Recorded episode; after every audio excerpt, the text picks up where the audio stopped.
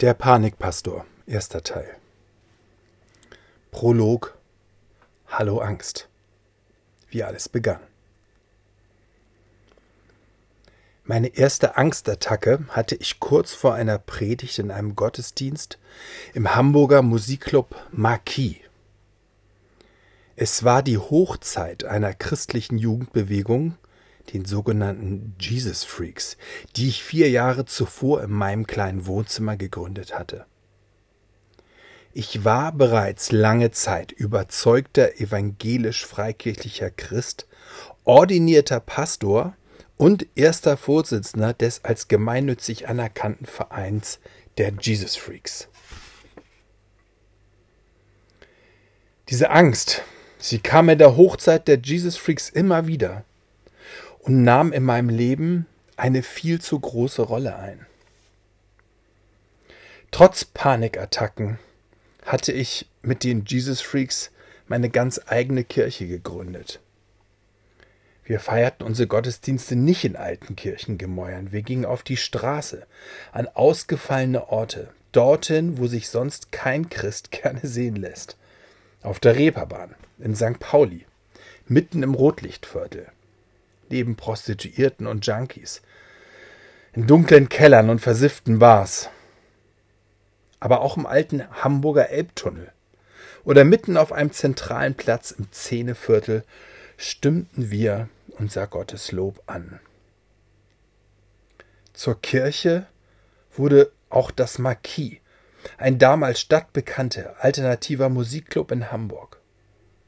Er lag gleich neben der weltbekannten und immer noch besetzten Hafenstraße mit Blick auf die Elbe und den Hamburger Hafen. In seinem Keller war jahrelang zuvor ein besonders dreckiger transsexuellen Prostitutionskram zu Hause. Genau dort richteten wir unser Büro ein. Der Club war bekannt dafür, dass Bands wie Nirvana, Face No More oder Queen of the Stone Age spielten lange bevor sie überhaupt irgendjemand kannte. Über zufällige Umstände kam meine Gruppe in diese Clubräume rein und konnte hier am Freitagabend ihren ungewöhnlichen Gottesdienst zelebrieren, bevor das Hauptprogramm startete. Und genau dort ging es los. Dort ging mein Kampf mit der Angst los. Ich weiß immer noch nicht, woher die Angst auf einmal kam. Sie war anfangs nicht da, zumindest nicht so stark, dass sie mich behindert hätte. Lag es vielleicht an einer andauernden Überarbeitung? War mir diese ganze Sache mit dieser christlichen Arbeit doch über den Kopf gewachsen? Hatte ich vielleicht im göttlichen Dienst Gott selbst aus dem Blick verloren? Ging es nur noch um mich, um meinen Ruf, um meine Arbeit, um meine Jugendbewegung und nicht mehr um ihn und seine Kirche? Letzteres wäre zumindest eine logische Erklärung gewesen, wenn nur noch mein Erfolg im Mittelpunkt meines Denkens steht, dass ich gut aussehe, dass mein Dienst unbedingt erfolgreich sein muss, hätte ich einen Grund gehabt, Angst zu haben. Denn niemand ist perfekt. Eine schlechte Darstellung der eigenen Person, Misserfolge, sowas kann passieren und zwar jedem. Dieses Angstgefühl, das ist schwer zu fassen. Ich kann es nur ungenau beschreiben. Es ist eine Angst, Fehler zu machen, ja, das stimmt. Aber nicht das allein, es ist mehr. Ich habe Angst, mich zu blamieren. Ich habe Angst, dadurch der Bewegung zu schaden ja sogar der Kirche selbst, dem Ruf des christlichen Glaubens. Ich will nicht peinlich sein.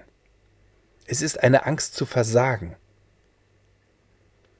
Und es ist die Vorstellung, dass ich mit einem schlechten Auftritt dem Fortschritt des Glaubens im Weg stehen könnte, anstatt ihn zu fördern. Die Angst ist diffus, schwer zu fassen und auch veränderbar. Und doch so real, so schmerzhaft, lähmend, zersetzend, ja, fast tödlich. Angst als pures Gefühl, das mich übermannt, vor der ich nicht fliehen kann, die die Kontrolle übernimmt, der ich nichts mehr entgegensetzen kann, weil sie so stark ist. Es ist wie Sterben. Jedes Mal vor einer Predigt fucking sterbe ich. Wie habe ich Gott oft und immer wieder angefleht, mir diese Angst zu nehmen. Ich habe gefastet. Ich habe Christus gebeten, mich von dieser Marter zu befreien. Seelsorge in Anspruch genommen, Therapien gemacht, Bücher gelesen, Strategien entworfen, Tabletten genommen, Medikamente geschluckt. Nichts hat nachhaltig geholfen. Sie war zu dieser Zeit immer da und begleitete mich stets wie ein immer wiederkehrender Dämon, der sich nicht abschütteln lässt, trotz spirituellem und psychologischem Kampf. Der Gottesdienst, in den die Angst zum ersten Mal kam, fand eigentlich unter keinen besonderen Umständen statt. Ich war wirklich ganz gut vorbereitet. Meine Predigt saß, es lag zwar eine volle Arbeitswoche hinter mir, aber trotzdem gab es genug Zeit, dass ich mich ausreichend auf den Dienst einstellen konnte. Das Thema der Predigt kam mir auch zugute und ich hätte auch viel Spontanes dazu sagen können, selbst wenn ich mich nicht vorbereitet hätte. Vielleicht war es auch die Anwesenheit von einem Reporter der Taz, hatte sich in der Woche zuvor per E-Mail angekündigt, unseren Gottesdienst besuchen zu wollen. Die Taz ist ja bekanntlich darauf spezialisiert, kirchliche Themen mit bissigen, verächtlichen und scharfen Worten der Luft zu zerreißen. Der Reporter hatte mich vorher über drei Stunden interviewt und sehr viele Fragen gestellt. Das Gespräch lief eigentlich ganz gut. Ich war gelassen, freundlich, vielleicht sogar ein bisschen witzig. Aber dann, in dem Augenblick, als der Gottesdienst anfing, spüre ich, wie es um meinem Kopf herum heiß wird. Das Adrenalin stieg in mir auf und übernimmt langsam die Kontrolle, aber unaufhörlich die Kontrolle. Ich konnte nichts dagegen tun, es war stärker als mein Wille, meine Entscheidungskraft. Dieser Moment war und ist das Grauen. Ich fühlte damals eine aufsteigende Wärme, fing an zu schwitzen und dann wurde mir übel. Und dann der Darm. Oh ja, der Darm.